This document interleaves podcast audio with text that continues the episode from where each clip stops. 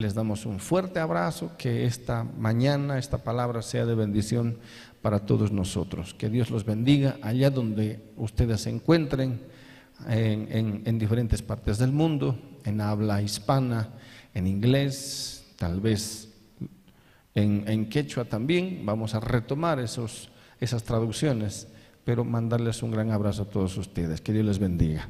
Y aquí desde Cochabamba, Bolivia, les mandamos un fuerte aplauso a todos ustedes de alegría, de bendición. Amén. Quiero hablar acerca de algo que no voy a concluir hoy día.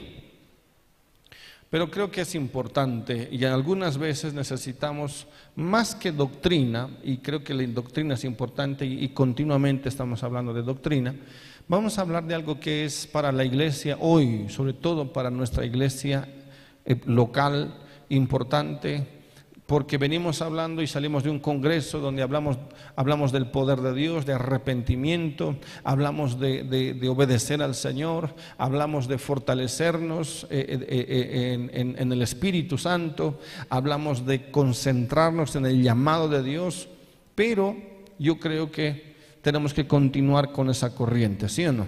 Tenemos que seguir remando, tenemos que seguir buscando a Dios, tenemos que seguir preparándonos para lo que viene por delante. Alguien me decía el otro día, Dios me ha dicho eh, que Dios va a hacer algo grande y hay que prepararse. Y hace pronto y mucho mucho del, tiempo que venimos, ya sea en la iglesia, fuera de la iglesia, en las escuelas de Cristo, hablamos de lo mismo, prepararse para ser instrumentos de Dios, prepararse para ser la voz de Dios, prepararse para ser aquello que Dios hizo la iglesia y de, lo que no podemos perdernos de enfoque. Amén. No podemos vivir para nosotros mismos nada más y no enfocarnos en, en lo que Dios quiere para nosotros. Y algo que necesitamos como iglesia y que el creyente necesita es poder. Porque claro, venimos al Señor, nos arrepentimos, nos limpiamos, eh, buscamos al Señor, eh, nos enfocamos en lo que Dios quiere que hagamos, eh, nos metemos en las aguas del Espíritu pero la pregunta es, ¿y todo esto para qué? Convocamos gente, vienen pastores del exterior, nos ministran, vienen hermanos del interior, nos ministran, todos nos vamos canalizando ya en lo que, en lo que eh, necesitamos. Pero la pregunta del millón es, ¿para qué? ¿Cuál es? ¿A dónde queremos llegar? ¿Cuál es el propósito de todo esto que hacemos como iglesia? Y hay, grupos que se están levantando ya, que se están despertando. Necesitamos entonces entender algo y es que el Espíritu de Dios vino a la iglesia. Jesús había tenido un gran tiempo de preparación. Diga conmigo preparación.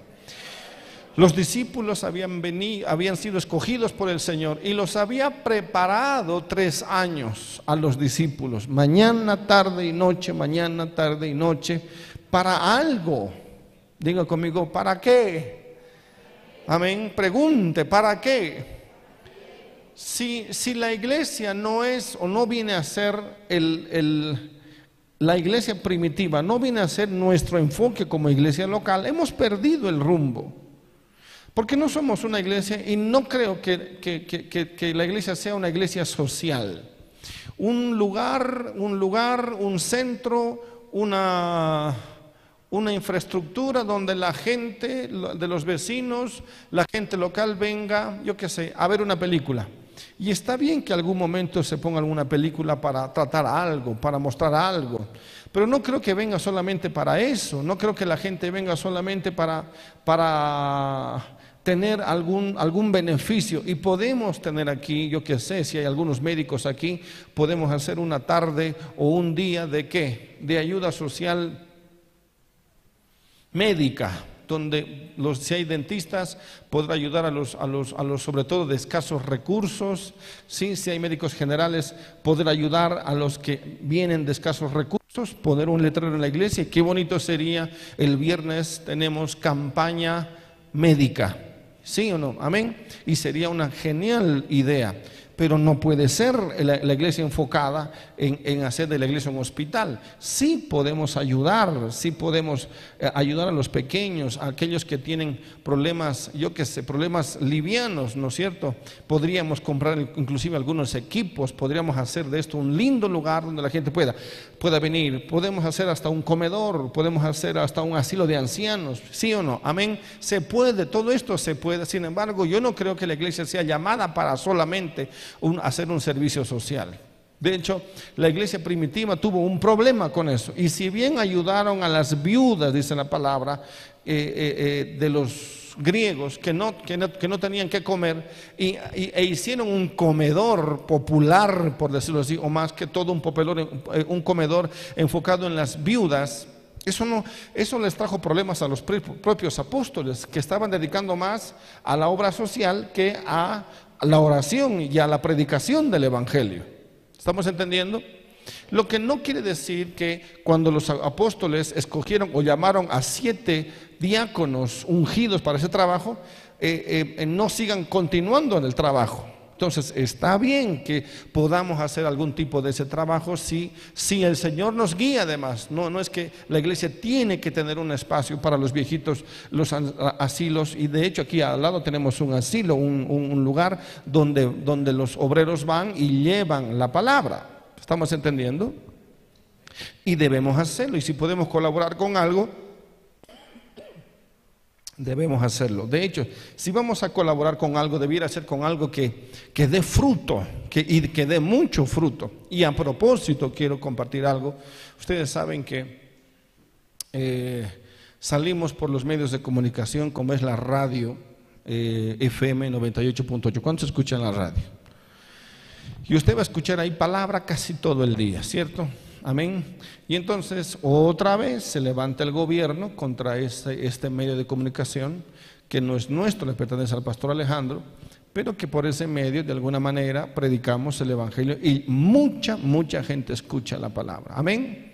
Entonces, otra vez el gobierno queriendo incautar realmente la emisora, eh, y hoy necesitamos otra vez hacer una campaña de apoyo. En esta ocasión sí se necesita pagar el abogado, por ejemplo, por lo menos ayudar, ¿no es cierto? El abogado es un buen abogado que se tiene y que se hizo una gran intervención en su momento, que de hecho devolvió la, la licencia. Pero hoy ellos quieren adueñarse de la radio otra vez. Entonces hay que demostrar de nuevo que esa licencia nunca se vendió, sino que fue un traspaso y un traspaso ilegal, pero que sí se compró. Bueno, yo otro día le explicaré eso, ¿sí? Pero entonces, de alguna manera podríamos ayudar. Amén. Si alguien quiere ayudar al ministerio de la radio en cuanto al ministerio del pastor Alejandro, puede hacerlo. Amén. Podamos usted agarrar un sobre y decir solamente radio y por lo menos cubrir de alguna manera los, los, eh, costos del abogado para que eh, no tengamos problema. Ahora sí hay que llenar, dice, un libro donde podamos firmar como constancia de que la radio cumple sus propósitos sociales, sobre todo, en cuanto al Evangelio y eh, firmar un libro que seguramente no nos van a pasar. Amén. Nada más eso. Entonces, si hay algo por la cual debemos apoyar, que sea algo que, sea, que, que, dé fruto y que dé mucho fruto. ¿Estamos entendiendo? Amén. Eso le doy como un, un paréntesis, porque hay necesidad y en algún momento vamos a tener mayores necesidades. Pero entonces, sigue siendo la pregunta imperativa. ¿Nos ha llamado el Señor solamente para eso o hay algo más? ¿Habrá algo más? Porque hasta podemos hacer un colegio, ¿qué les parece? ¿No les parece bien una idea de hacer un colegio cristiano? Los cristianos seculares o, públicos, realmente es increíble, ¿cierto? Ya no se sabe ni qué les están enseñando, ya no se sabe qué están aprendiendo. La educación en, los, centros es tan deplorable, pero peor sobre todo la, educación en el hogar es pésimo. Es impresionante cómo los niños hoy Pero bebés, por favor, hermanos y hermanas, sobre todo las hermanas, no les den el celular a sus hijos. Es tan difícil entender esto.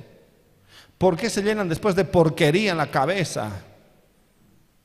¿Por qué después tienen a sus hijos? El otro día, ayer veíamos una situación medio complicada, compleja. Y es que dos, chiquillas de 16, 17 años, eh, en su auto, una de ellas, no, no, tiene ni edad para manejar, pero ahí, no, torcieron la, la, la, avenida y, y, desde el auto le lanzaron una piedra a, un, a otro auto y le bajaron toda la, el parachoque. Bueno, no contentas con eso, dieron la vuelta, dieron la vuelta, y en esta calle que ibas, la conductora se bajó, agarró un bloque de, cemento de la acera y le metió en todo el parabrisas del auto. Y el auto era de mi cuñado. sin, sin pensar que podía haber ahí, adentro gente, niños, un anciano, una anciana, y las cámaras la, tomaron bien con las manos en la masa, vieron el auto, se, se llegó exactamente quiénes eran, dónde vivían, literalmente. La pregunta es, ¿qué tienen en la cabeza? Pero tienen en la cabeza lo que nosotros mismos les damos tienen en la cabeza lo que nosotros mismos les permitimos. Eso es lo que tienen en la cabeza. Y si los niños ven violencia, violencia, amén, todo lo que un niño de tres años, cuatro años es eso, patear. Y va y te patean. ¿Ha visto eso o no ha visto eso? Las patean a ustedes mismos, ¿sí o no? Porque ellas están guerreando, ellos todo lo que miran es violencia, pelea, pistolas, rifles y matanza y espadas.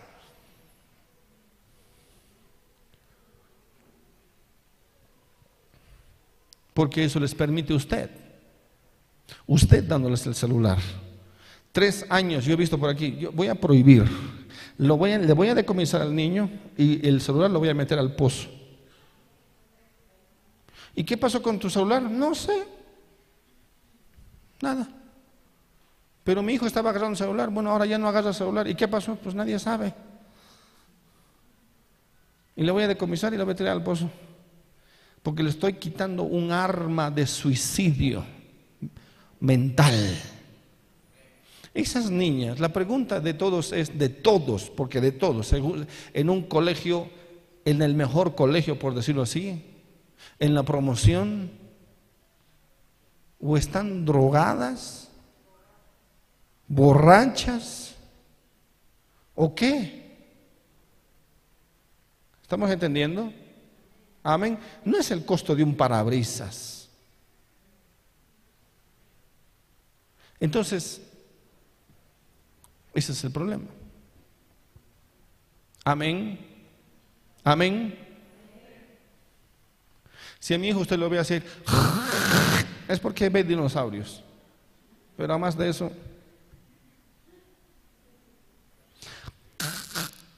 no, y creen que son los no, dinosaurios, no sé qué, mis sobrinos también. Y un día mi hijo decía así. Yo, ¿qué te pasa? ¿Qué tienes? Digo, es que soy un dragón, dice. Y, y estoy tirando fuego. Con razón. No, hija, si no hace un dragón, yo te voy a decir cómo hace un dragón. ¿Mm? Pero más allá de eso, no. ¿Me está entendiendo? Él no va a estar empujando a los niños a, que se revienten la cabeza, que se caigan como, como aquí mismo se puede ver. Dios mío, están enfermos algunos, son, son, son violentos, son malos y violentos. Una cosa que sean traviesos, otra cosa que sean malos. ¿Y sabe por qué son malos? Porque eso los, les enseñamos. Y entonces, claro, decimos. ¿A qué colegio los podemos meter cuando vienen hablando todas las peores y horribles palabras, e insultos? En un colegio cristiano. ¿Qué será pues, en un mundano? ¿Me entiendo lo que le digo? Y entonces decimos, y me, y me pasa por la cabeza, ¿qué tal si hacemos un colegio cristiano? ¿Qué dice usted? ¿Cuántos dicen amén? Bueno, ¿cuántos están de acuerdo? Levanten la mano.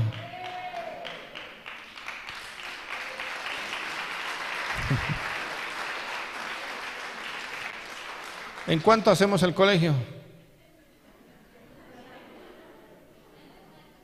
¿En cuánto? ¿En qué tiempo digo? ¿Cuatro meses? Claro, si cuatro meses hemos hecho la iglesia, dicen, ¿cuántos cuatro meses podemos hacer un colegio? No hay problema. Con todos, los, con todos los que levantan la mano, si traen a unos tres mil dólares, ya.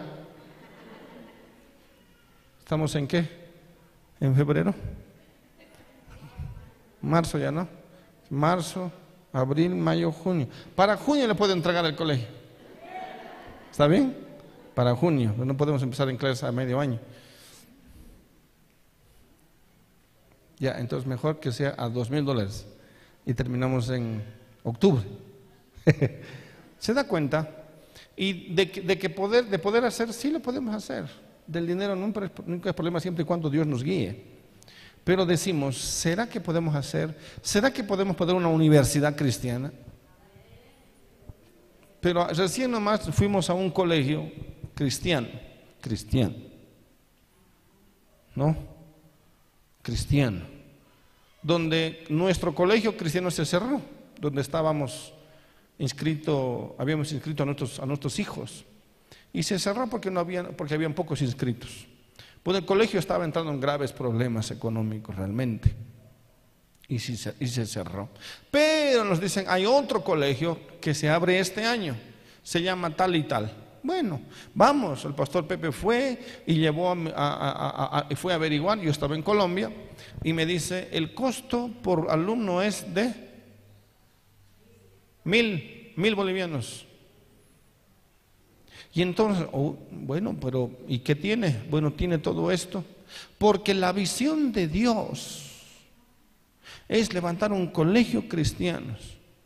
Bueno, obviamente en esa visión de Dios nosotros no, no, no participamos. Porque si ese Dios suyo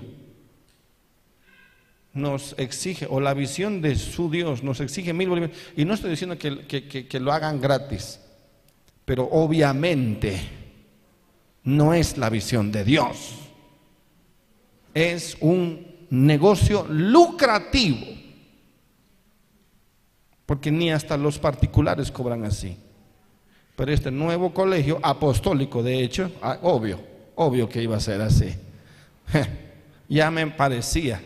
Cuando me dijeron, es de los apostólicos, con razón, nosotros no somos parte de eso, ni aunque me regalaran. Pero ahí está, ahí te das cuenta, ahí te das cuenta que hay muchos ministerios que sí tienen tal vez la mentalidad de hacer un servicio social, pero eso no es un servicio social. ¿Me están entendiendo? Eso es un negocio y un negocio redondo. Bueno, no somos parte de eso, para empezar. Y si algún día haríamos un colegio cristiano, haríamos lo más, lo más bajo posible que se pueda. Que Dios nos ayude. Amén. Pero entonces, ¿qué tuvimos que hacer? Ni modo, tuvimos que optar por una escuela homeschooling, que es la escuela en la casa. Nada más. ¿Sí? Tiene, tiene cobertura y, no es virtual, es que los papás se hacen cargo de enseñarles a sus hijos. Y es como en otros países, ¿no? Justamente por eso, por la gran delincuencia que hay en los colegios públicos y particulares y cristianos. Ni modo, vamos a ver cómo nos va. Yo todavía estoy orando para que Dios me dé la gracia o contrataré un, un profesor o profesora en mi ausencia. Si alguien aquí tiene... Por qué se pelean? Obviamente no quieren el trabajo. Pero ya veremos. Y al final, hermanos, eso es mi opinión. Al final tendremos que hacer algo así enseñar a nuestros propios hijos en los valores y principios verdaderamente cristianos. Y si no, entonces haremos nomás un colegio, ¿no? Un colegio cristiano, una escuela cristiana. ¿Cuántos dicen amén? Hay profesores, hay profesoras que puedan hacer este trabajo, pero capacitados, ¿no es cierto? Bueno, veremos cómo lo hacemos. ¿Cuántos quieren orar por eso? Porque creo que la necesidad o más bien es la ley de la necesidad, ¿no? Que te anima a poder hacer algo al respecto. Así que bueno, oremos, oremos por tantas cosas. Sin embargo, otra vez viene la misma pregunta. ¿Y eso es todo? ¿Sería todo? Porque sí, podemos tener un tremendo colegio, un tremendo, una tremenda universidad, donde los estudiantes aprendan a servir a su prójimo, no aprendan a hacerse plata con su profesión, que quede bien claro eso y aprendan los padres. La profesión es para servir al prójimo, no es para hacer plata. Y, haríamos una universidad con esos objetivos, con esos principios y valores cristianos. Amén. Que la gente, si quiere ganar algo, que gane sirviendo al prójimo. Y si le gusta, se, le apasiona, el trabajo te sobra, pero no aprovechas de la gente como hoy la salud, por ejemplo. Uy, Dios mío. Tal, tal parto entonces, ¿cuánto es? Tal, tal monto es. Uy, un dolor en el estómago, en la barriga, en la espalda, en los riñones y en todo lado. Me aparecieron piedras en los riñones. Bueno, pues ya ni modo, vamos, ¿qué vamos a hacer? Ya, ya, tenía, ya estaba en... Pero después viene, viene la, ¿qué dice? Que se dice la, la, la factura, ¿no? Y en la factura que guantes, que qué más, que barbijos. Y no estaba en eso. Bueno, finalmente, ¿de qué están cobrando entonces? Pero es que se aprovechan de la necesidad, se aprovechan de la emergencia, del dolor. Uy, Dios mío. Y entonces, ¿por qué no ponemos un hospital?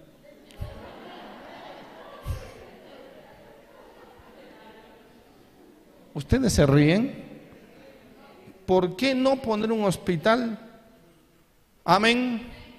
Y que tantos profesionales vengan y trabajen gratis.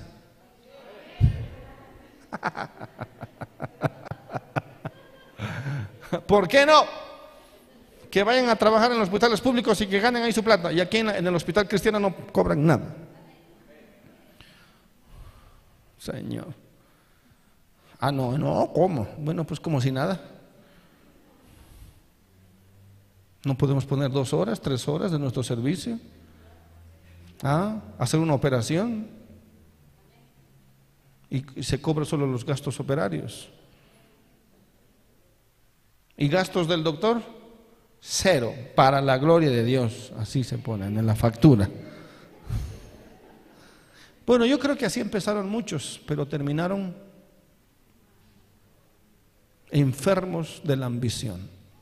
Y de hecho que así empezaron muchos profesionales y, terminaron enfermos de la ambición. Sin embargo, volvemos a la misma pregunta. ¿Será todo lo que puede hacer la iglesia? ¿Mm? Podemos poner todo si queremos. Y quisiera hacerlo realmente para demostrarle hasta el mundo pervertido y al sistema pervertido de que sí se puede servir a la sociedad sin, sin lucro, sin ganancia de lucro en todas las áreas.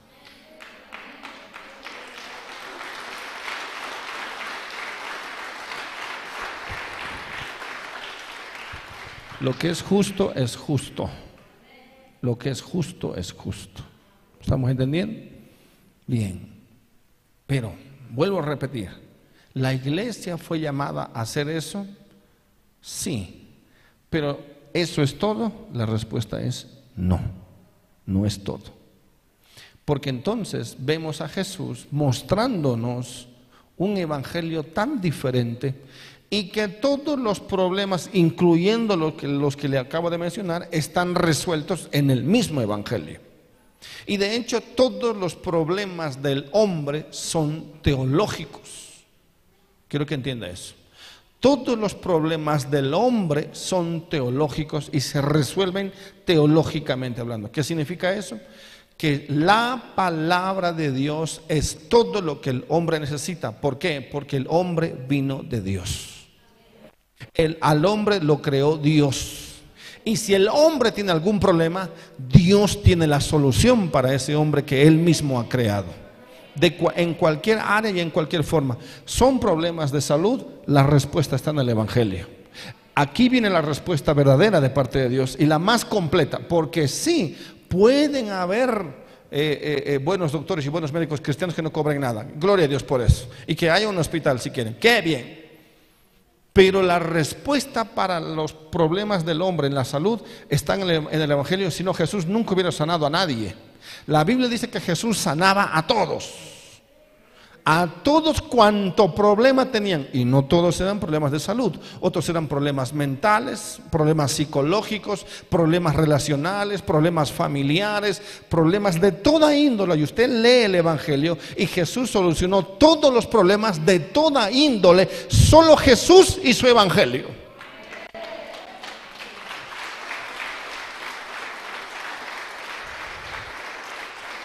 Entonces, ¿cuál es la respuesta principal? Es vivir un verdadero evangelio, tener un verdadero evangelio, creer un verdadero evangelio, practicar un verdadero evangelio y entonces tendremos los verdaderos resultados que Jesús tenía y que la iglesia primitiva tenía. Amén. Y entonces, ¿qué era lo que la iglesia primitiva tenía? Poder poder. Sobre todo Jesús y los apóstoles tenían poder. Veamos lo que dice Lucas 4:40 al respecto de Jesús. Al ponerse el sol, todos los que tenían que enfermos de diversas enfermedades los traían a él. Y si usted lee todas las enfermedades, habían enfermedades físicas y enfermedades mentales, enfermedades espirituales. algunas enfermedades eran solo demonios. ¿Cuántos dicen amén? Sí, la, resolución hoy actual de los médicos es que ciertas enfermedades no se pueden curar porque son mentales. Sin embargo, Jesús demostró que esas enfermedades mentales son espirituales. Y si son espirituales, entonces deben salir del hombre si son algunos demonios. Y si son algunos problemas, se deben, se deben encuadrar y se deben eh, eh, arreglar, digámoslo así, según la palabra de Dios. Un hombre me dijo, un pastor me dijo en, Venezuela algo muy interesante y hablábamos de las maldiciones generacionales, que es una doctrina errónea y una falsa doctrina, para hacerle creer a la gente que está mal de algo o adorece de algo por algún problema generacional. Y eso no existe, tampoco lo predicamos, ni, ni siquiera es bíblico para nuestro tiempo y para nuestra época. Amén. ¿Sí? Amén. Otro día vamos a hablar al respecto. Pero entonces me decía, un pastor decía, yo eh, eh, eh, en, mi, casa tenían problemas del alcohol, no, pero cuando recibí a Cristo en mi corazón, simplemente acepté la sangre de Jesús y cuando vino la tentación del alcohol, no tomé y fui libre de toda maldición. Porque la Biblia dice el que está en Cristo nueva criatura es. Y entonces había un hombre, otro pastor que dijo, Sí, yo me hice el mismo cuestionamiento porque en mi familia, en mi familia, todos mis familiares a cierta edad morían de paro cardíaco. Y entonces esto es una maldición generacional, porque mis abuelos murieron de paro cardíaco a cierta hora, mi, mi, papá, mi papá murió de paro cardíaco y uno de mis primos murió de paro cardíaco a la misma hora, digo a la misma edad. Señor, esto es una enfermedad generacional, una maldición generacional. Y el Señor le dijo, observa bien.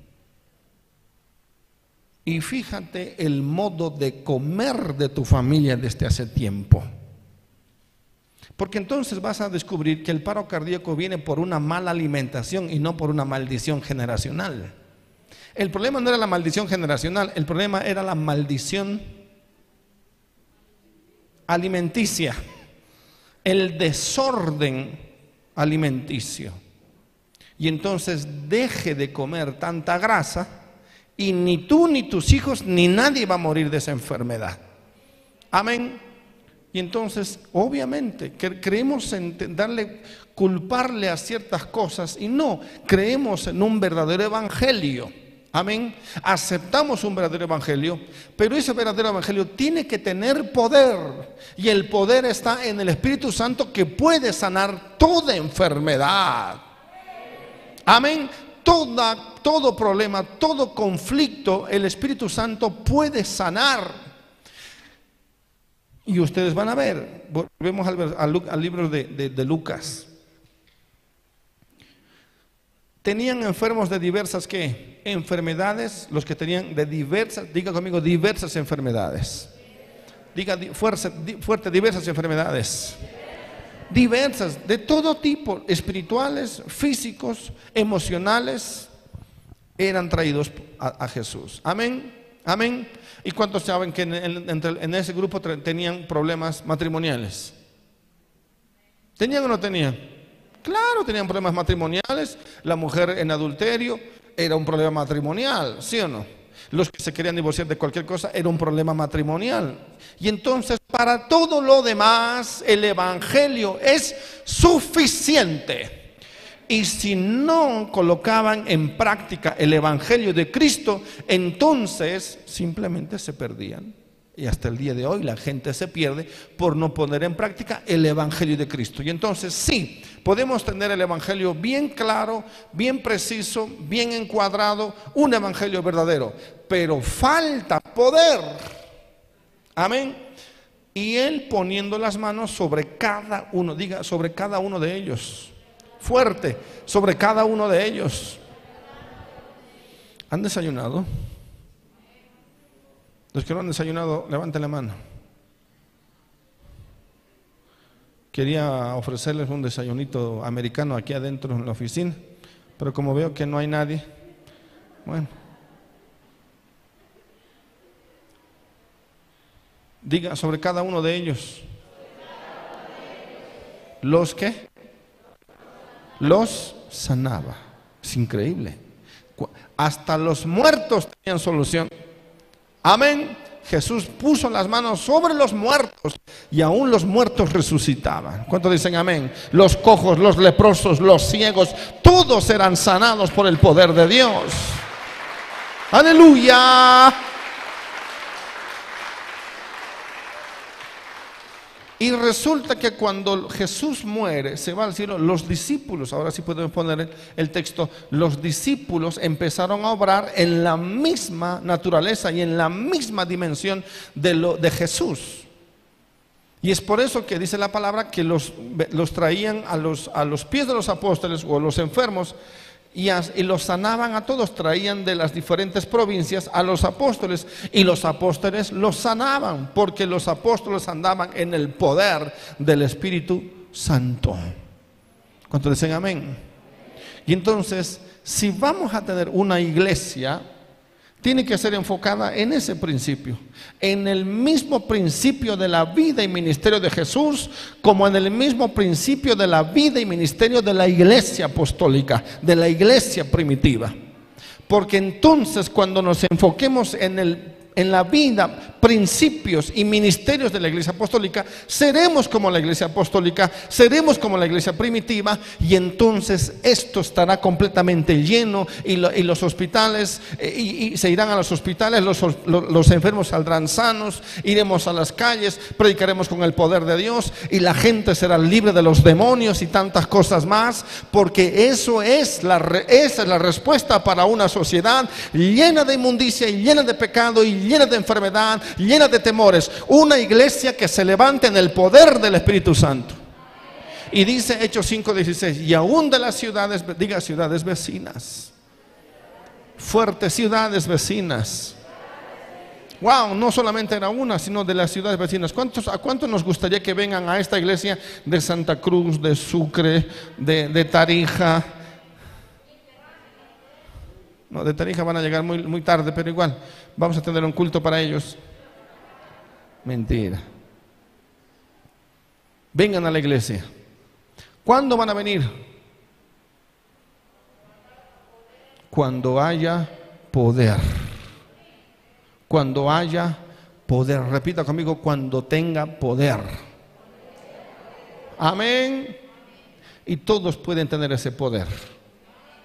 Todos pueden, todos podemos tener ese poder, mis amados. Entiéndalo eso, comprendamos eso. Todos podemos tener ese poder si lo buscamos, si lo anhelamos, si obedecemos lo que dice la palabra. Tendríamos filas para el segundo turno, tercer turno, cuarto turno, porque la gente ha visto que en la iglesia algo está pasando. Mire lo que dice ahí. Y aún de las ciudades vecinas venían muchos a Jerusalén trayendo qué? Fuerte, ¿qué traían? Enfermos, ¿qué más? Y atormentados de espíritus inmundos. Y diga, ¿y qué más? Fuerte. Y todos, diga todos, todos eran sanados. Esto es lo que dice la palabra y lo que dice la palabra es lo que yo creo. A mí no me importa si usted no cree. Pero yo creo que lo que dice la palabra. Y si, y si la iglesia primitiva tenía el mismo espíritu que yo tengo, entonces creo lo que dice los resultados. Entonces creo que yo debo tener los mismos resultados. Y creo que la iglesia debiera tener los mismos resultados. ¿Cuál es el problema entonces? Que no tenemos el poder. Y si algunos aquí o muchos tienen el Espíritu Santo y han sido llenos o bautizados con el Espíritu Santo, carecemos del conocimiento, del conocimiento del Espíritu Santo. Amén. Por eso esta larga introducción va a ser para una serie de enseñanzas acerca del Espíritu Santo y acerca de los dones del Espíritu Santo. Amén. ¿Cuántos quieren aprender acerca de los dones? Pero más que aprender acerca de los dones es tener, vivir, pedirle a Dios los dones del Espíritu Santo. Amén. Entonces, vamos a ir a 1 Corintios capítulo 12, versículo 8. Probablemente termine en 3 y, y debiéramos empezar por decirlo así. Y de hecho voy a continuar esta enseñanza el día jueves. Y el que no viene el jueves se pierde. Amén. Teníamos nosotros un, día de estudio bíblico que eran los martes. Y vamos a volver otra vez a eso. Amén. Pero yo creo que ah, si el jueves vienen algunos, ¿qué será el martes? Mejor así nomás. Amén. Mejor todos los que quieran venir a recibir más el próximo jueves. ¿Cuántos dicen amén? Porque lo, creo que va a ser bastante amplio y quiero que sea así para que podamos entender. Por eso traiga sus cuadernos, eh, anote, eh, escriba y estudie y después pida al Señor que se cumpla esa palabra en su vida.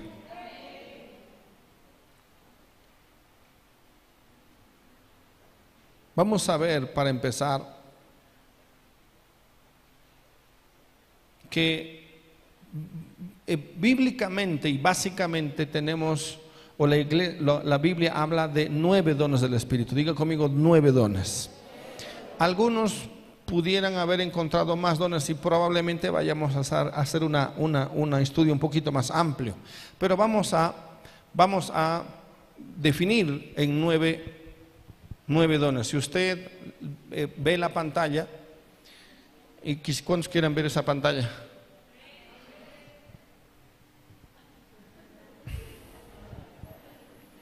Realmente teníamos dos, dos datas, dos proyectores, pero al usarlos en la escuela de Cristo, tantas escuelas y todos los días, mañana, tarde y noche, bueno, se fueron quemando y se fueron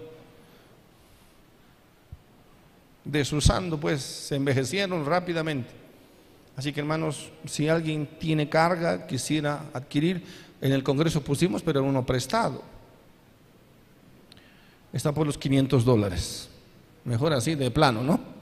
Amén. Si alguien quiere y desea aportar o apoyar o poner en un sobre para, para proyector, necesitamos uno que funcione de día. ¿Qué significa eso? De potencia. ¿Sí? Estamos hablando de por lo menos 5000 lumens. Eso es una potencia que de día se ve mejor. Como los de allá atrás no van a poder ver esto, voy a leer. Pero nueve dones divididos en tres grupos. El primer grupo son los dones de inspiración. Amén. Dones de inspiración. El segundo grupo son dones de revelación. Y el tercer grupo son dones de, de poder que los puede tener usted. Que cualquiera de estos dones o varios de estos dones los puede tener usted. Y de hecho yo tengo algunos que le voy a mostrar en su momento, lo voy a explicar según mi propia experiencia. Amén. Pero vamos a ver los primeros tres. Los de inspiración que dicen algo. Ve aquí abajo. Que dicen algo. ¿Sí? Estos tres dones son de profecía, de lenguas y de interpretación de lenguas. Estos tres dones son los primeros tres, clasificados en los primeros tres, son de inspiración, que dicen algo, tiene que ver con el habla, tiene que ver con la lengua. Amén en una inspiración de Dios o una inspiración del Espíritu Santo de Dios. Amén. Estos tres primeros son de profecía, lenguas e interpretación de lenguas. Ahora, de hecho, vamos a ir de a poquito y vamos a ir eh, desglosando de a poco. ¿Cuántos dicen amén? Bien, para los que se duermen, la, la, la, la vacuna es libro, cuaderno, escriba. Entonces, vamos a 1 Corintios 12, 8 al 10.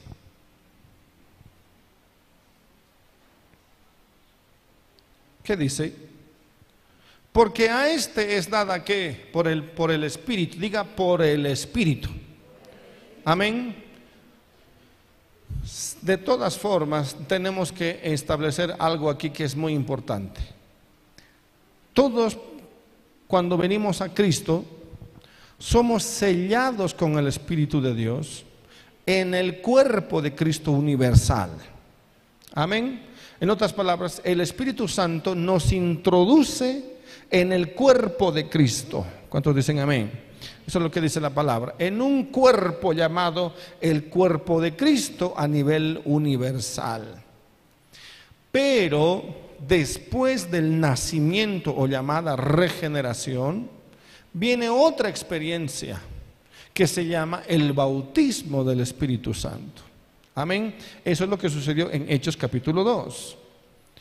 ¿Y qué es esto? Es cuando Cristo te introduce en el Espíritu Santo te mete, por eso bautismo quiere decir ingresar en un elemento completamente nuevo. Cuando nosotros nos bautizamos en agua, que es un acto simbólico, es el acto simbólico del Espíritu Santo introduciéndonos en Cristo. Claro, el, acto del bautismo mismo es la, la, simbología de la muerte a nuestro viejo hombre, pero al salir del agua estamos hablando de un nuevo hombre, de una nueva persona en Cristo ¿sí? Que ya es ya ha nacido de nuevo, pero que ahora pertenece al cuerpo de Cristo, pertenece a Dios, es hija o hijo de Dios. ¿Estamos entendiendo?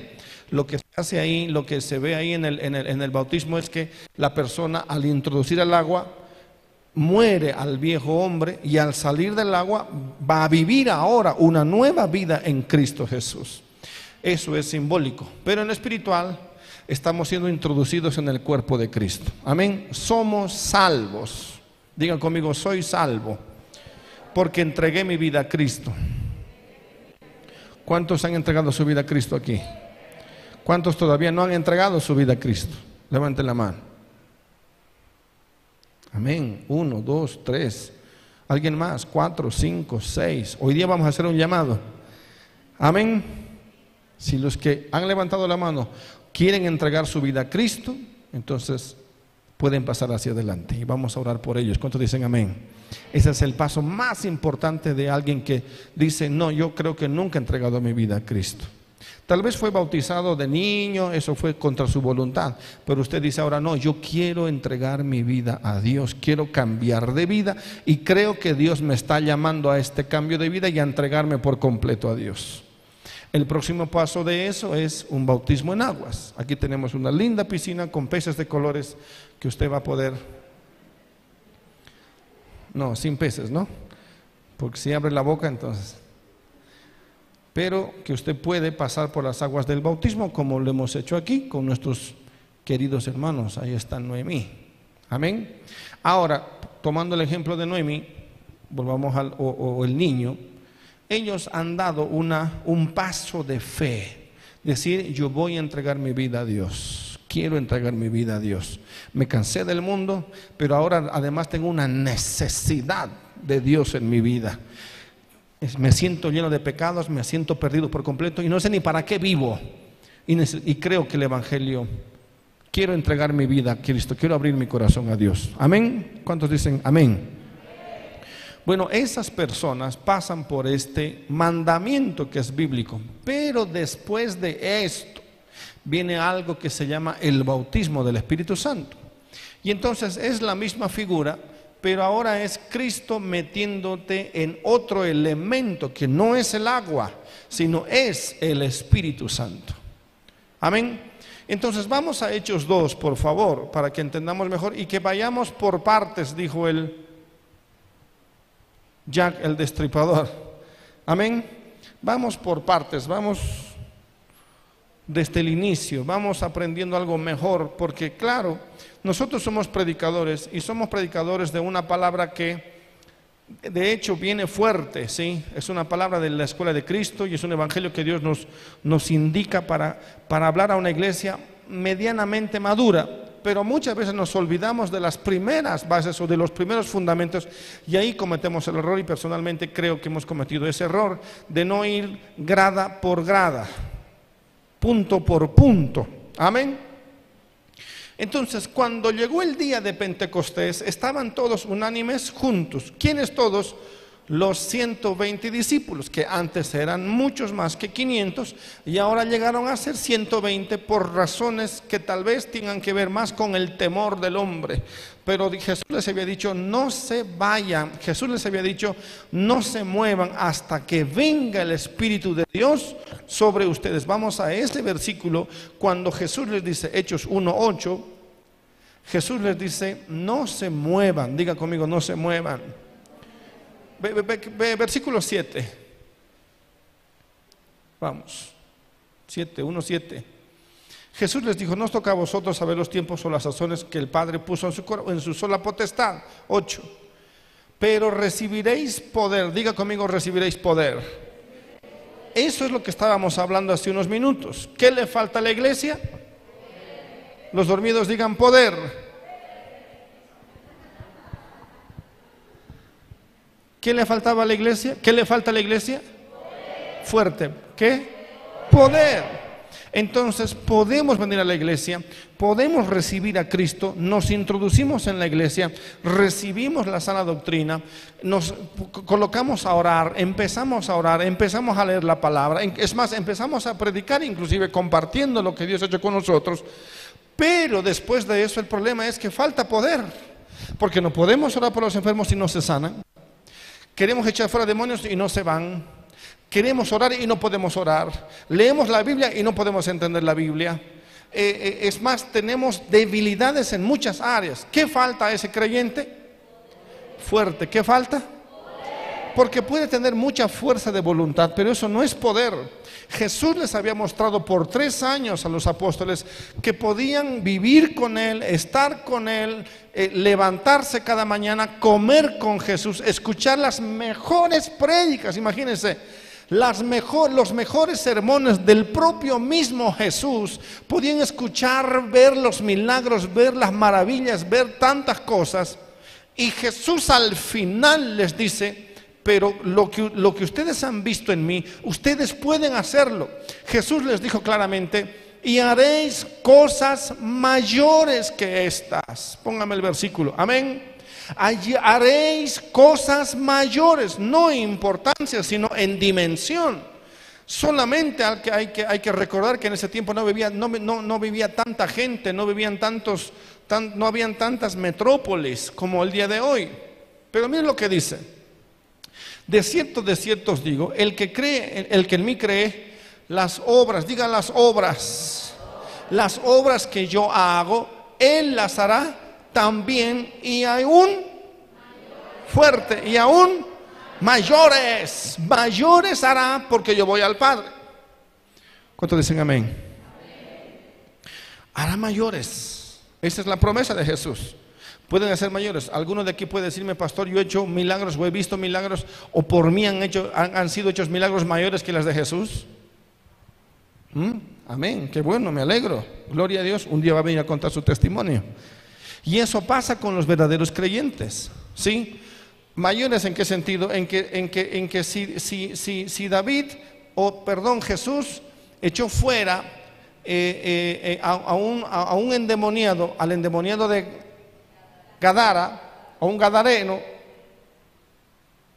alguno de nosotros podría echar a tres gadarenos. ¿Sí o no? A diez de una vez. ¿Entiende? Entonces, pueden ser, claro que pueden ser.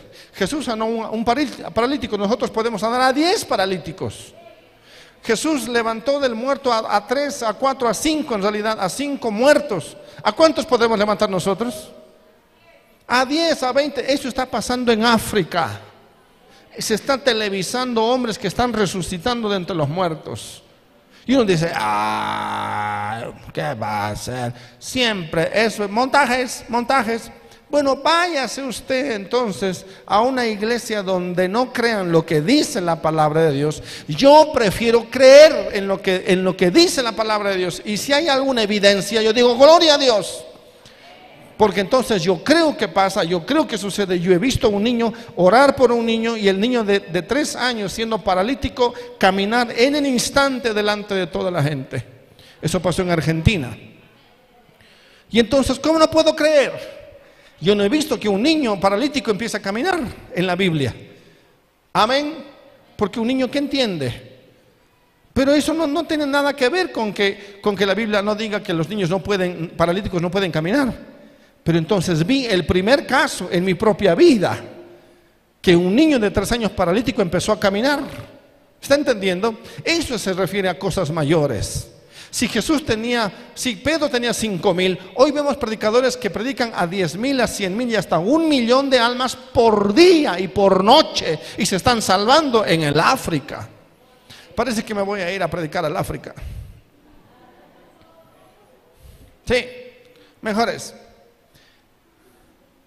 Claro, ahí hay brujos que te hacen tres cruces y tres patas de, cabra y te mueres en tres días. Pero eso no me importa, porque el poder de Dios es mayor. Amén. Y hay que estar preparados para eso. Y hay que pagar el precio para eso. Obediencia y llenarse del Espíritu de Dios. Entonces necesitan poder. Miren lo que, miren lo que, miren esa campaña. Uy, yo anhelo con esas campañas. Gloria a Dios. Un millón de personas más de un millón de personas. Un millón de convertidos en una sola noche. Dios mío.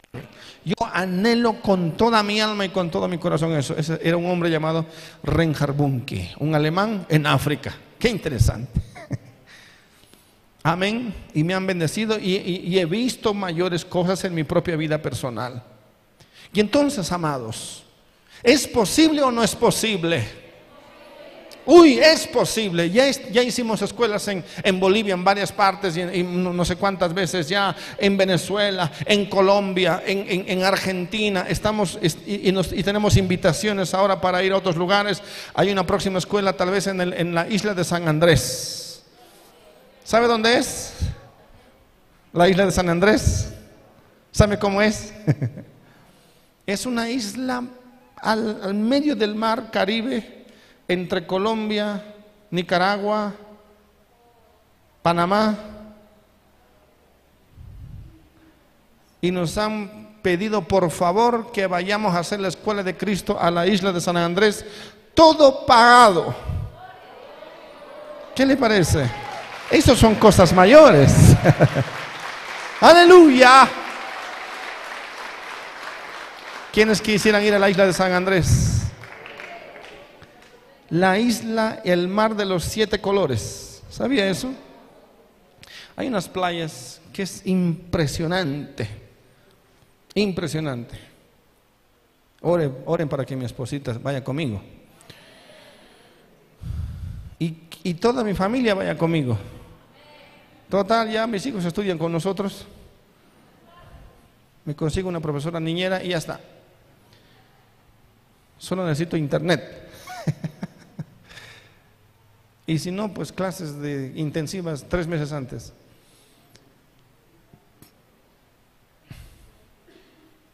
¿Por qué no? Para Dios todo es posible. Y no por la isla. Yo he ido a la isla ya varias veces, me han invitado y me metí como si fuera una piscina y a mí en la piscina me gusta. Esa es la isla de San Andrés. ¿Ah?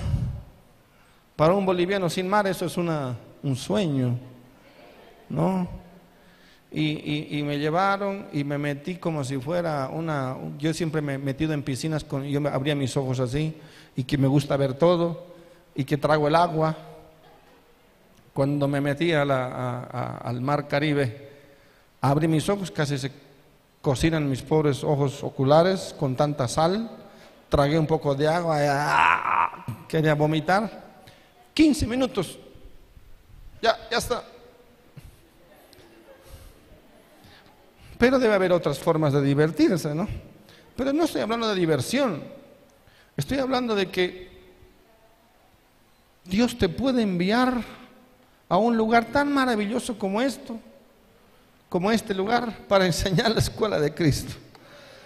Donde pastores vengan de, de Nicaragua, de Colombia, de Panamá, de Venezuela. Ah, ¿por qué no? Cosas mayores. Amén.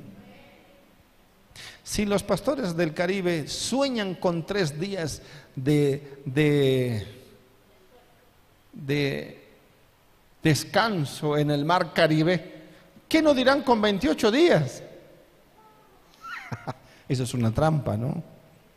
Porque no van a poder entrar al mar Caribe más que dos veces o tres. Pero yo veo que Dios abriendo las puertas. Me llamaron de, Madrid, me dicen de España, por favor, igual, todo pagado. Vengan a Madrid, vengan a España. Necesitamos la escuela de Cristo. Es urgente que vengan. Vamos a poner los alimentos y vamos a poner todas las habitaciones para 100 pastores. Ya no tenemos que pagar tanto. Aleluya.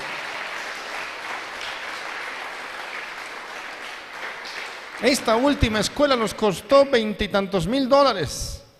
Las otras ya no van a ser así.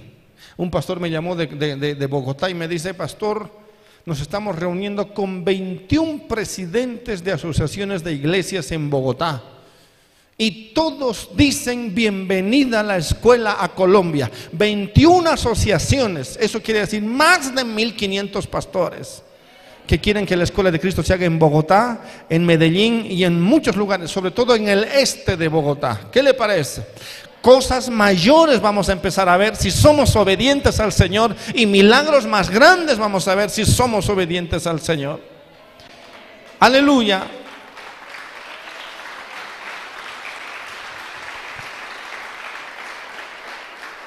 De hecho, ya tenemos, tengo una invitación de 20 días, 22 días para ir por toda Venezuela. Es algo que tenemos que orar. Me dicen, pastor, venga a Venezuela. Va a predicar 21 días. Pero lo vamos a llevar, si usted viene con su esposa y su familia, los vamos a llevar a las playas que nunca jamás se ha imaginado. Yo le digo eso para que se anime. Yo me aburro rápido, sinceramente, pero a mí me gusta predicar. Pero como digo siempre, la bendición de Dios es completa. Amén. Vamos a ir a un lugar llamado Chichibirichi, creo que se llama Chichibiriche, algo así, que el hermano Jorge lo han invitado. Que. Ay, Señor, que ya, mejor pido perdón, después tener que enviar un saludo a esa iglesia por sus 30 años del pastor Nelson Santana. Discúlpeme, mi estimado, no le envíe el saludo. Y tal vez ya no hayan entonces la oferta de... no, pero tengo una invitación para hacer una gira por todo Venezuela. Y digo, poquito a poquito, se han, han ido abriéndose puertas de grande bendición. Por todo Venezuela, predicaran por todo Venezuela. Y me dicen, ya no está, la situación ya no está como antes, me dice. Venezuela está mucho mejor que antes. No se preocupe, venga, me dice. Vamos a ver. Y claro, para ir a Venezuela sí tenemos que ver los recursos, ¿no? Pero ya para, para, para la isla de San Andrés, esto es en Colombia, o sea, en el, es territorio colombiano por el mar, ¿no es cierto? En Venezuela ya tenemos invitaciones oficiales. Entonces, yo creo que podemos ver cosas mayores y las vamos a ver, como dice la palabra. Y aún mayores hará porque yo voy al Padre. Amén. Eso desde mi, mi, propia experiencia, mis amados. Pero si cualquiera quiere ir a, la isla de San Andrés, a Colombia, a Venezuela, a, Europa, acompañándonos, ore, ore y pague su pasaje. Nada más. Y si Dios me dice, pague el pasaje, le pagamos el pasaje. Y si no, como el hermano Jesús, por tierra, seis días de, de viaje. Él tuvo que ir llevando los textos, ¿no es cierto? Y tuvo que volver sin textos porque ya lo habíamos entregado, pero tuvo que volver para no perder su, su ciudadanía boliviana. Porque él sí que no puede perder su ciudadanía boliviana. ¿Sí o no? porque ya ustedes saben, la boliviana. Ciudadana boliviana. Bueno, entonces, oren. Muchos de ustedes pueden ir a ayudar, a cooperar, a colaborar en esas escuelas. Amén. Solo necesitamos manos en la cocina, en el, en el, en el, sobre todo en la cocina. Y no solamente es para cocinar, ahí tenemos al hermano Jesús cruzando las fronteras. Ya saben de memoria, cualquiera que quiera irse indocumentado hasta, hasta Venezuela, hasta Colombia, consulta al hermano Jesús. él es, él es eh, guía turístico. Ahí, en las maletas están los textos, hermano, que llevamos a Colombia. Todo eso se despatarró por ahí, tuvieron que llegar a hacer, llegar con cajones, pero es una aventura servir al Señor. Amén, es una aventura. Al pastor Charles lo invitaron cinco días en la isla de San Andrés para una, para una, eh, un aniversario de una iglesia en San Andrés. Y el pastor antes, de irse me dice, te invito a ir a la isla. Digo, oh, gloria a Dios. Es, es good idea. es buena idea. Entonces, lo más probable que hagamos, oremos por la isla de San Andrés. Anote ahí, isla de San Andrés. Amén. Y oremos para que mi esposita me acompañe a la isla de San Andrés, quién sabe mis hijos, ojalá, y si no, pues solo son cinco días. Pero pues a qué padres no le... ¿Qué, padre disfruta sin sus hijos? ¿Sí o no? Son para ellos. A mí, un ratito, pero oremos para que puedan ir nuestros hijos más a la isla de San Andrés estos cinco días y para que me den después permiso para los 28 días. pues hay que ser inteligente, ¿no? y si no, pues nos vamos toda la escuela. Pero amados, yo estoy viendo poco a poco que se están abriendo cada vez más puertas. Amén. Y ahora mismo nos ven en Colombia, nos ven en Venezuela, nos ven en Ecuador, nos ven en Argentina, nos ven en Estados Unidos, nos ven en Europa, en tantos lugares, gracias al que el ministerio se está expandiendo cada vez más, cada vez más. Y es porque debemos ser fieles, pero sobre todo, hermanos, porque buscamos al Espíritu Santo, porque necesitamos poder. Orar para que, porque necesitamos mayor poder. ¿Cuánto dicen amén? Y entonces,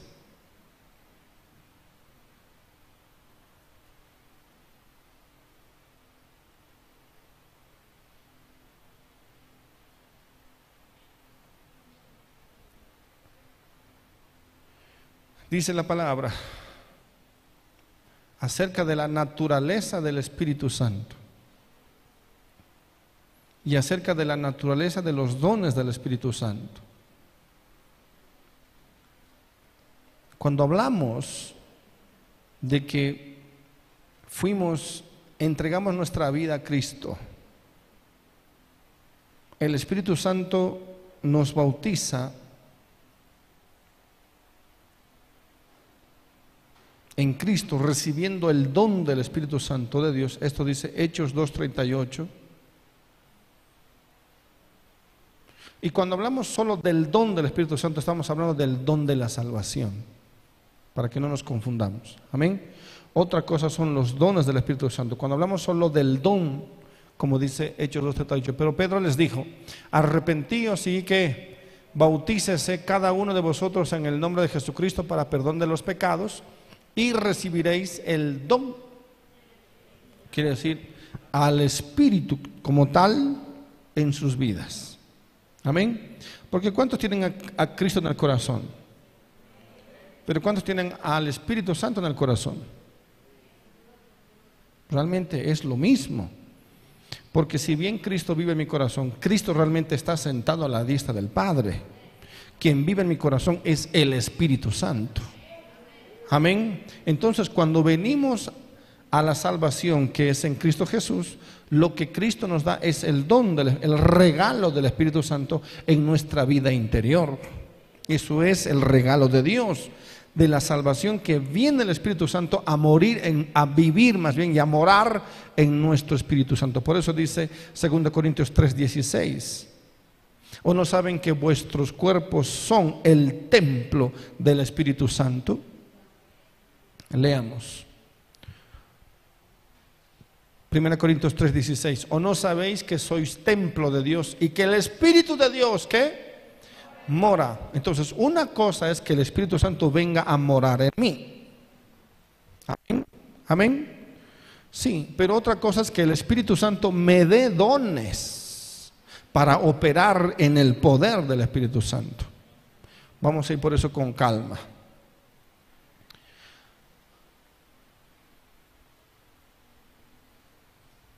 Por eso también la Biblia nos enseña que los dones del Espíritu Santo no son apropiados por la fe como la salvación. En cuanto a la salvación, yo me apropio por la fe. Amén. Pero en cuanto a los dones, son, o la Biblia habla que el Espíritu Santo es el que reparte los dones. Los dones del Espíritu Santo son concedidos por obra del Espíritu de Dios en su soberanía absoluta. Pero antes de esto tiene que venir el bautismo del Espíritu Santo. Por eso ahora vamos de nuevo a Hechos capítulo 2, ya habiendo echado este cimiento. Por eso es que necesitamos ir más allá, mis amados. Por eso es que no podemos venir solamente a la iglesia, sentarnos, recibir la palabra y después volvernos y a vivir toda la semana como si nada. Y volver de nuevo al domingo. No, tiene que haber algo. Tiene que haber una manifestación poderosa, mayor, una, una novedad de vida, una vivencia espiritual en nosotros que nos lleve a, a servir a Dios en el poder del Espíritu de Dios, en poder, con poder. Y entonces nuestra vida va a dejar de ser tan monótona pero más allá de ser monótona, vamos a vivir como Jesús mismo estuviera viviendo en medio de nuestra sociedad. Y cuando suceda eso, hermanos, le vuelvo a repetir. Por eso es que cuando nosotros nos enfocamos en la obra y Dios nos ha entregado la escuela de Cristo y me ha dado la responsabilidad, lo que he hecho es simplemente pelear sobre eso, seguir cavando sobre eso, seguir empujando sobre eso, seguir obedeciendo sobre eso, seguir buscando a Dios sobre eso. Entonces, claro, empiezan a llegar las invitaciones. ¿Me está entendiendo? Y cuando uno es lleno del Espíritu Santo, amados, todo empieza a cambiar. Cuando llegó el día de Pentecostés, Jesús había dicho ese día. Amén. Les dijo también, recibiréis. En aquel día veréis, en aquel día oriréis, en aquel día pediréis. ¿Qué día? Este día. Hechos 2. Volvemos otra vez a Hechos 1.8. Vamos a entender un poquito mejor para antes de ir a esta experiencia. Pero recibiréis qué cosa? Diga poder. Fuerte. ¿Recibiréis? Poder. Jesús dijo, mayores cosas haréis. Pero para que hagan mayores cosas necesitan poder. ¿Cuántos dicen amén? ¿Cuántos necesitan poder? ¿Cuántos honestamente dicen, pastor, yo soy un buen cristiano, creo en el Espíritu de Dios, pero necesito poder? Entonces Jesús dijo, para que hagan mayores cosas, recibiréis poder cuando haya que venido sobre vosotros el fuerte, el... La pregunta aquí es, ¿los discípulos tenían o no tenían el Espíritu Santo? ¿Eran salvos o no eran salvos? Claro que eran salvos. Segundo, ya tenían el Espíritu, como hemos dicho en 1 Corintios 3:16. Ya son templo del Espíritu Santo. Pero Jesús dice, no, hay un momento más, hay un día más, hay una experiencia más adelante. Diez días después que dijo esto, que dijo Hechos 1, es el día 40 después de que Jesús ha resucitado. Amén. Les voy a explicar rápido. Jesús murió en el día de Pentecostés, eh, el día de la Pascua. ¿Sí? Y después 40 días dice que se presentó a todos sus discípulos enseñándoles las cosas del reino, ya no a la gente, sino a sus discípulos. 40 días después se presentó, dice, ante muchos. Creo que eso está en el versículo 5. A ver, revise. Y entonces se les presenta a ellos, habla con ellos, les prepara para lo que va a venir sobre ellos 40 días después, 40 días antes más bien, habla y les dice, recibiréis poder. O a quienes también, Hechos 1.3 dice, y a quienes también después de haber qué, ¿dónde padeció Jesús? En el Calvario, amén. Se presentó qué? Diga, vivo, vivo muchas, con muchas pruebas qué? Indubitables. ¿Qué pruebas? Los clavos, las heridas en su costado, pruebas indubitables apareciéndoseles durante cuántos días? Diga 40, fuerte, 40, durante 40 días y hablándoles acerca del reino de Dios. Bien, aquí ya Jesús está hablando resucitado, hermanos, 40 días, habrán sido 40 días gloriosos. ¿Sí o no? Amén que ya no pasaba por la puerta, aparecía nomás ya en el centro. Y cosas similares. 40 días. Ahora, vamos a, eh, a Hechos 1.8. Pero recibiréis poder. Esto ya es cuando Jesús está a punto de subir al cielo. Amén. El último día, el día 40. Recibiréis poder cuando haya venido sobre vosotros el Espíritu Santo y me seréis testigos en Jerusalén, en toda Judea, en Samaria y hasta lo último de la ¿Me seréis qué? Fuerte, ¿me seréis qué? Testigos. Quiere decir alguien que ha visto y alguien que ha vivido, alguien que ha experimentado. Amén. Y testificarán de mí entonces quién soy yo, pero con poder. Si no, si es sin poder, no pueden testificar de mí con eficacia. Amén. Y es por eso que nosotros predicamos, invitamos, pero no hay poder y la gente no responde. Tiene que ser con poder. ¿Me está entendiendo? Mejor si ora por algún enfermo suyo y se sana.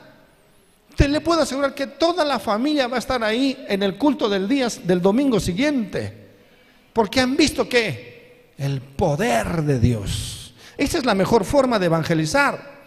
Esa es la mejor forma de predicar. Amén. ¿Cómo?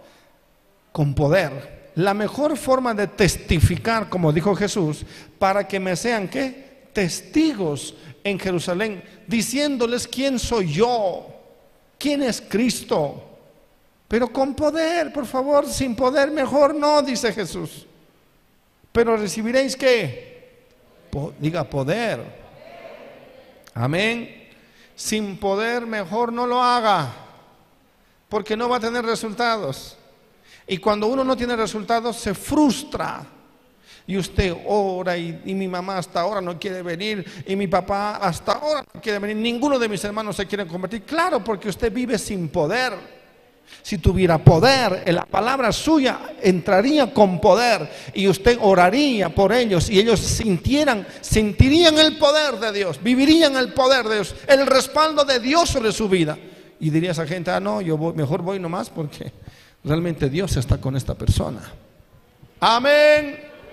Esa es la respuesta por qué tenemos tan pocos resultados. ¿Cuántos dicen amén? ¿Está entendiendo? Ese es el, problema principal. No tenemos poder. Entonces, para ser testigos, no solamente aquí, por eso es que Dios nos está llevando a diferentes partes del mundo. Es lógico. Amén. Hay un poder que se suelta en esa escuela de Cristo. Cuando oramos por ellos, se han sanado en la escuela de Cristo, han sido restaurados en la escuela de Cristo. Dios ha iluminado sus mentes en la escuela de Cristo. A los pastores, imagínense, los pastores entonces van a sus iglesias y van en el poder del Espíritu Santo y cosas mayores que están sucediendo ahí. Por eso ellos dicen, por favor, vuelva de nuevo. Yo les digo, depende.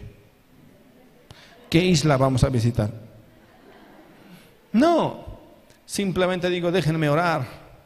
Donde el Espíritu me mande, ahí vamos a ir. Y ahí vamos a experimentar más todavía con todos ustedes. Amén.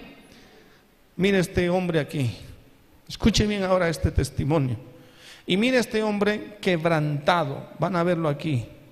Y este es su hijo, igualmente quebrantado. Nada más por la imagen les voy a contar. Les puedo contar de varios. Solo al verlos lo que Dios ha hecho. Este niño o este muchacho tiene 18 años.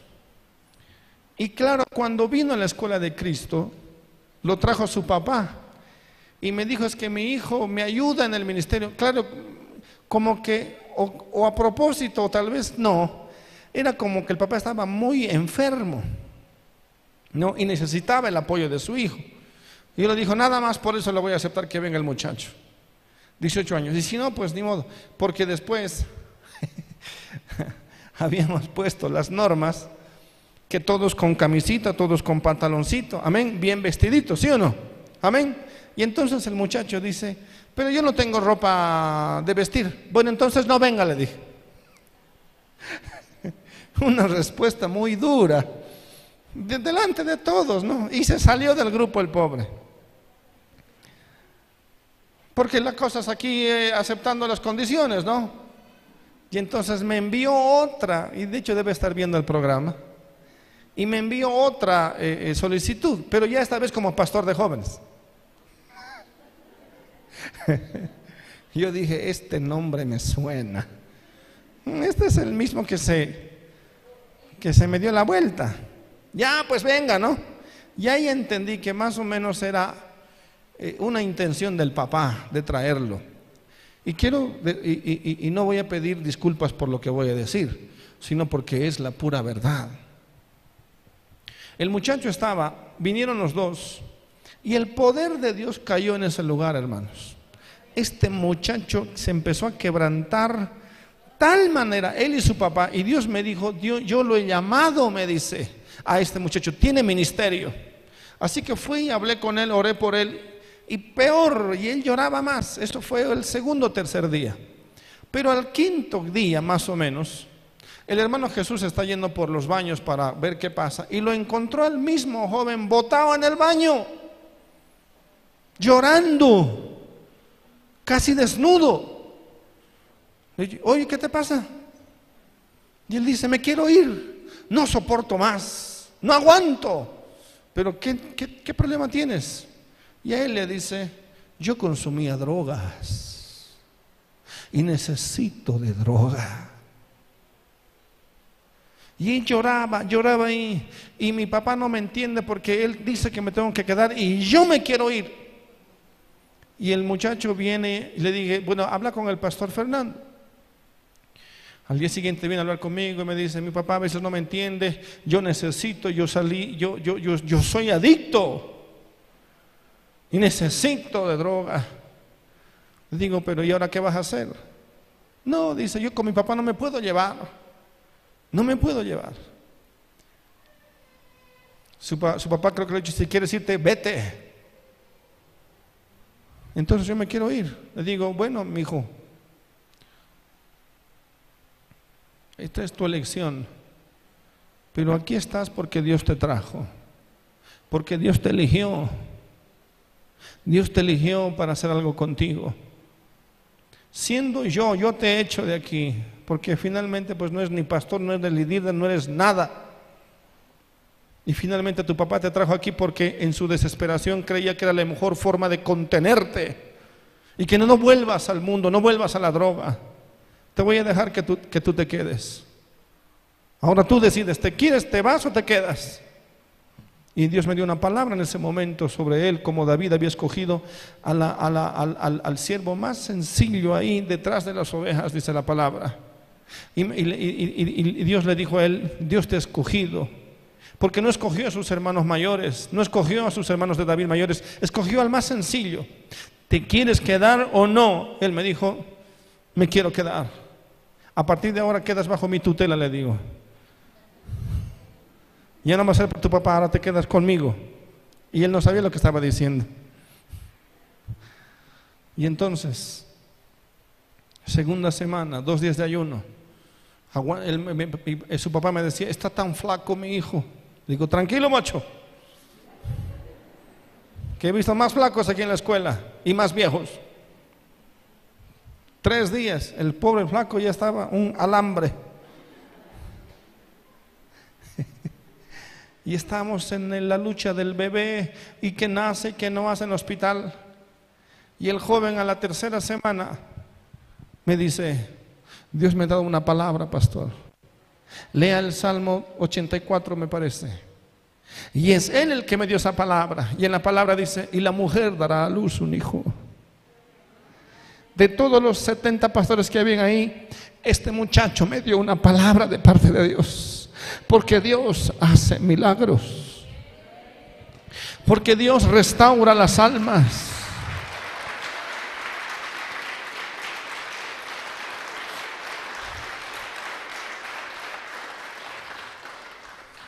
Terminó su preparación, tres días de ayuno, y me decía, no quiero ni, ni saber de drogas me llamó hace una semana y me dice, pastor, estamos orando y ayunando con mi papá.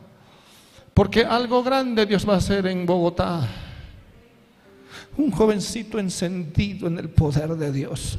Recibiréis poder cuando venga sobre vosotros el Espíritu Santo. Y entonces la gente es transformada.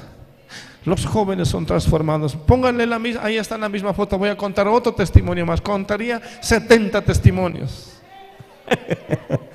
ve, ve este otro que está aquí. ve ese hombre con la barba en tremenda. Hay una foto cuando él vino a la escuela, hermanos. Vino el primer día a la escuela. Y mandaron una foto del auto en el que estaba viniendo. Por ahí lo tienen. Y en la foto, el hombre viene con un sombrero así. Que de hecho, Oh, esta es otra trampita que me habían hecho. Porque habían dos pastores invitados. Un pastor viene, pero el otro pastor le dice al otro pastor que venía con él, le dice, mejor yo no voy, que vaya mi hermano. Bueno, como era garantía de que este pastor me iba a traer pastores, bueno, pastor, ya véalo usted, le digo, ya usted sabrá quién viene. Y lo trae. Y lo trae a este otro varón. Pero este otro varón no era tampoco nada, ni pastor ni nada.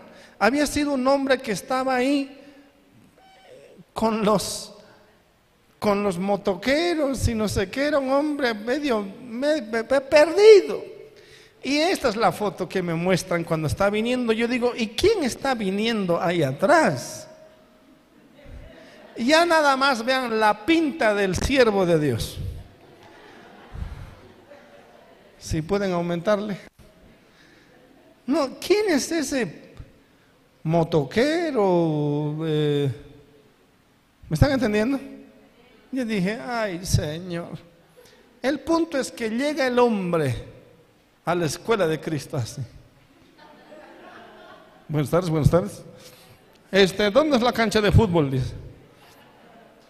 Bueno, la cancha de fútbol es allá abajo, le digo, pero aquí no vamos a jugar fútbol. ¿Por qué? Dice, yo soy bueno con la pelota. digo, ¿por qué no vamos a jugar con fútbol? ¿Y la cancha de pool? ¿Dónde están las mesas de pool? No, las mesas de billar. Y algunos hermanos dijeron, ¿mesa de billar? ¿Usted dice de jugar? Sí, dice. ¿Dónde están? Bueno, aquí no hay. Nadie va a jugar ni fútbol ni, ni, ni, billar. ¿Por qué? Dice, yo puedo, yo puedo jugar, soy bueno para jugar el billar y además no encuentro en la Biblia donde no se pueda jugar billar. Yo escuchaba ahí.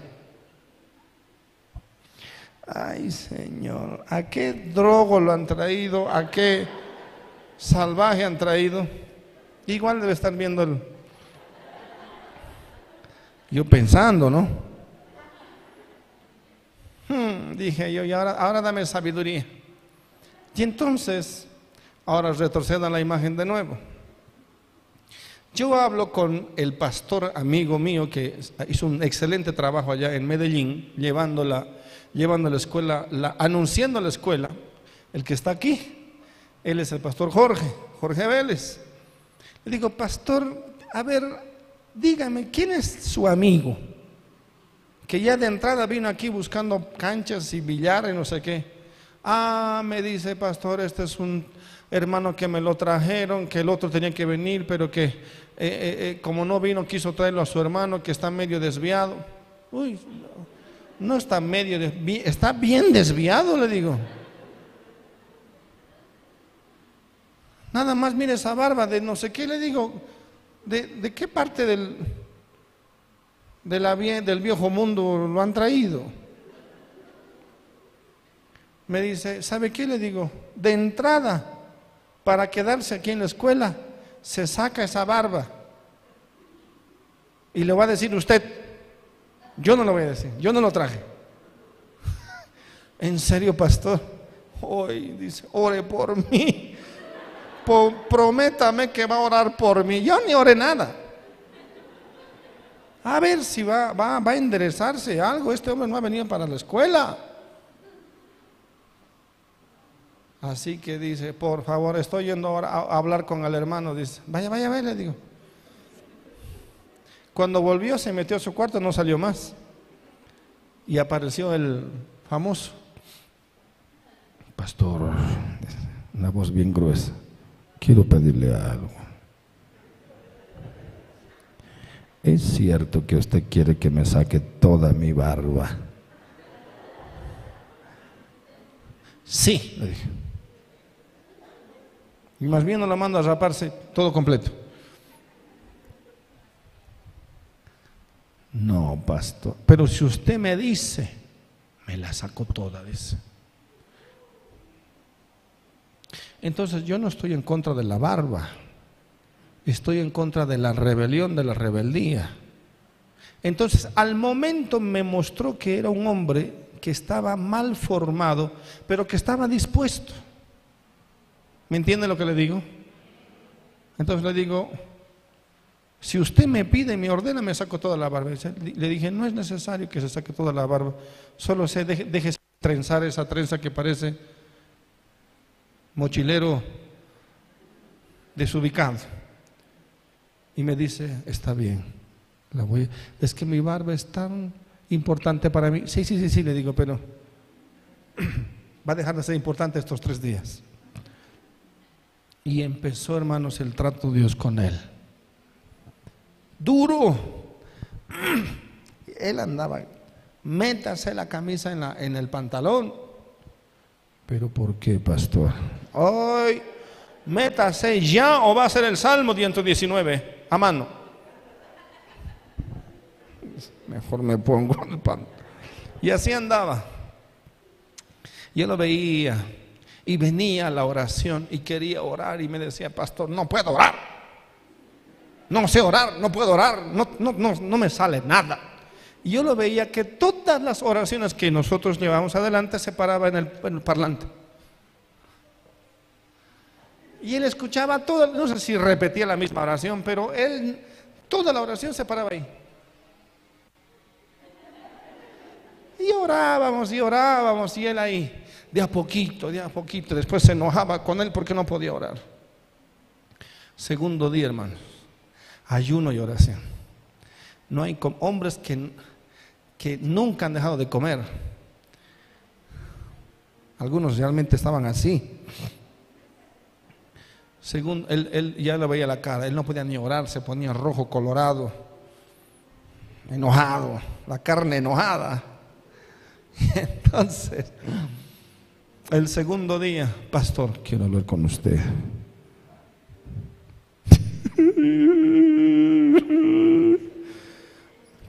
¿Qué, ¿Qué, le pasa?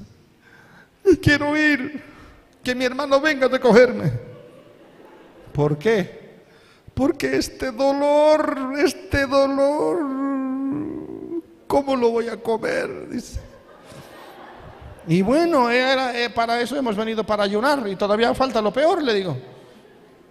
No puedo, no puedo. Pues tiene que poder. Todo lo puedo en Cristo que me fortalece. Y se, y me quiero ir. No se va a ir. Vaya. Y se fue a llorar ahí. Llorando con su panza. Terminamos, entramos a la tercera semana, tres días de ayuno. Yo dije, este se me va aquí. Pero soportó un semblante tan diferente. Por ahí lo pueden encontrar en la graduación tal vez o en la... En la en, en, en, en el, ahí está, mire. Le dejé la barba porque me gustaba, parecía un judío dentro de nosotros. pero un semblante, y él decía, jamás me habían enseñado la palabra así. Nunca me habían dicho esto. ¿Cómo puedo irme? decía él. Pastor, yo ya estoy saliendo para predicar a mis, a mis amigos. Él tenía amigos en la calle, amigos eran drogadictos sus amigos. Por él, es, él, él, le hicieron creer que podía vivir como ellos, porque él decía, no, yo voy a todos los, los, los pules, los, las mesas de billar, pero eso sí, no tomo nada. Y así se estaban ganando las almas. No, así no es, es con el poder del Espíritu Santo. Aleluya.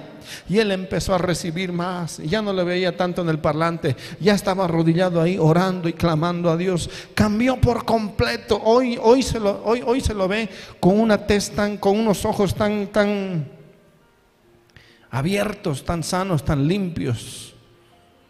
Dios hace milagros. No, no sé yo de qué manera, pero Dios está haciendo milagros. Es probable que yo no vea tantas cientos de almas, pero Él sí va a ganar a todas las almas. Amén. Ya ahí lo ven tomando apuntes, recibiendo. ¿Me está entendiendo, mis amados? Ahí, ahí es donde yo veo mayores milagros. ¿Cuántos quieren ser usados por Dios? Le contara de tantos, ahí está el cuarto. De cada uno les con, hoy Dios mío, tengo, tengo mucho. Pero yo los veo y, veo sus fotos y veo sus, formas y veo su cambio, su transformación. El segundo de la derecha, uy, terrible, pero eso sí mejor que no vea.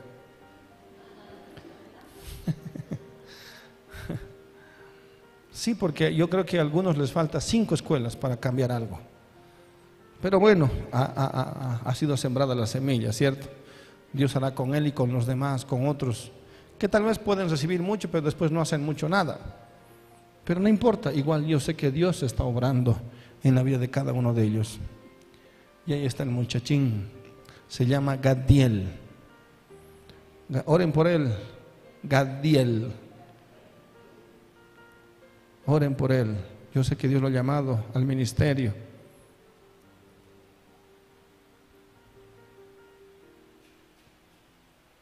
Amén. Y su papá contento. Decía, Dios, gracias pastor.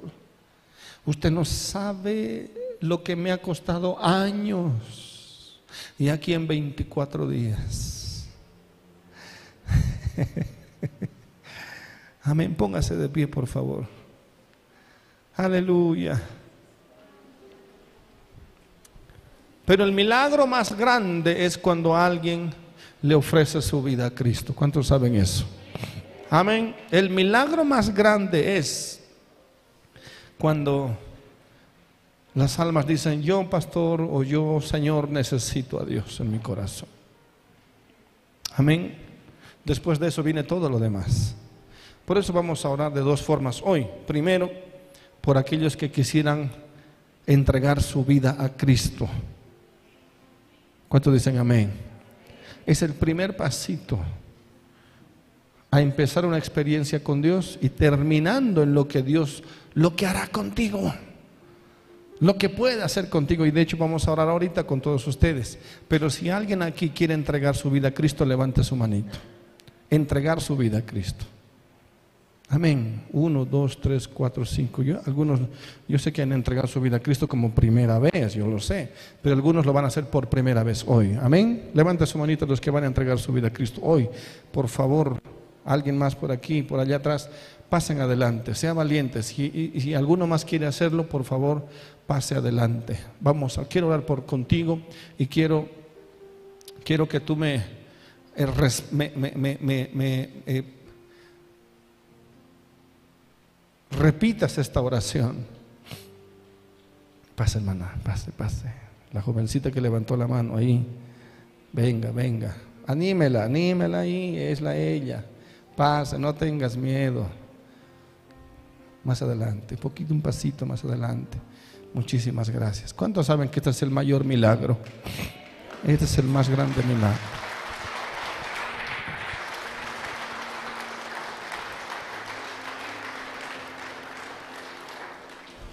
Este es el, más grande milagro.